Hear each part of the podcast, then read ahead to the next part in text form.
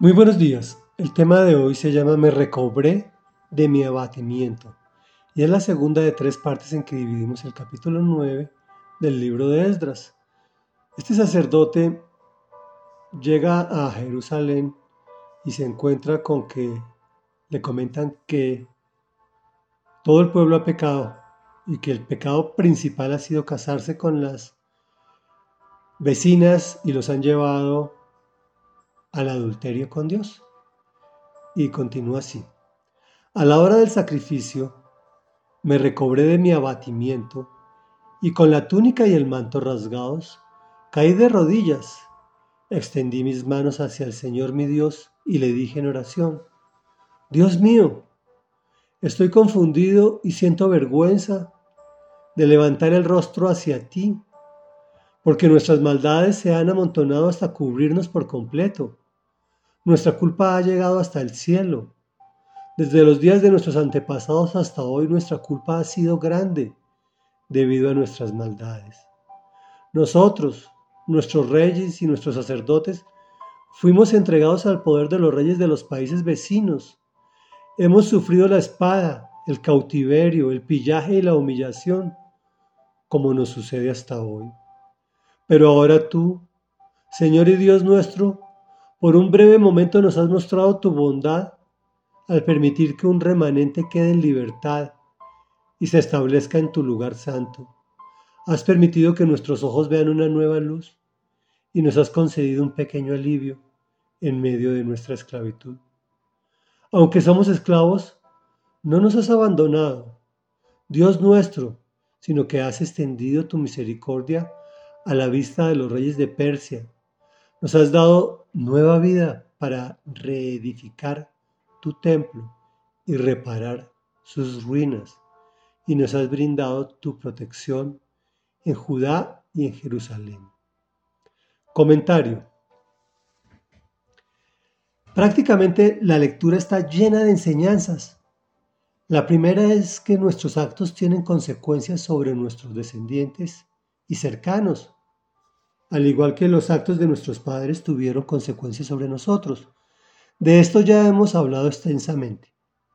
Pero también nos da grandes enseñanzas sobre el manejo de la depresión tan vigente en nuestra época. De lo que podemos extractar encontramos, primero, que debemos exteriorizar nuestra frustración.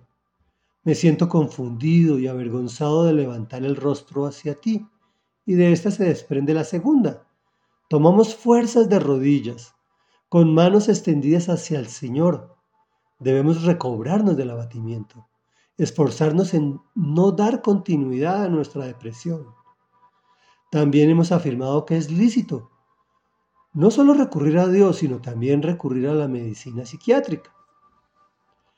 Tercero, en oración confesar nuestro pecado y el de nuestros seres queridos, e incluso el del país y hasta del planeta porque nuestras maldades se han amontonado hasta cubrirnos por completo.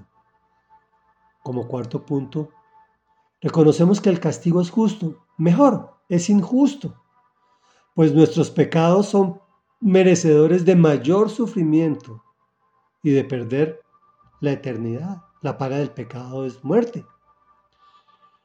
Como quinto extracto de esta lectura podemos reconocer que su misericordia y su gracia pues nos has mostrado su bondad al permitirnos quedar en libertad, estables, que nuestros ojos vean una nueva luz y nos concede alivio en medio de nuestra opresión.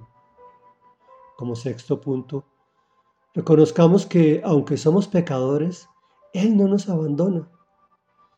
Y por último, de lo que yo logré extractar es agradecer por la vida, por una nueva vida para reedificar y reparar nuestras ruinas ya en medio de la protección de nuestro Señor.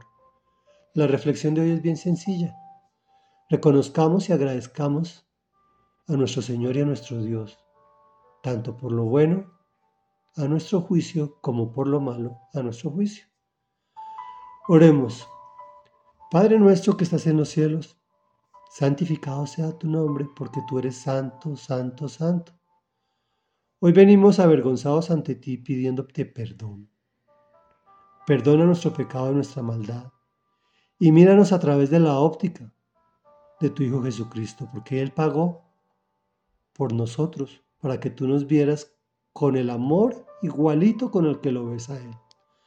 Por eso hoy reconocemos y agradecemos a nuestro Señor y a nuestro Dios por la vida eterna que nos das a través de tu Hijo Jesús de Nazaret, quien pagó lo que nosotros no podíamos pagar. Amén y amén.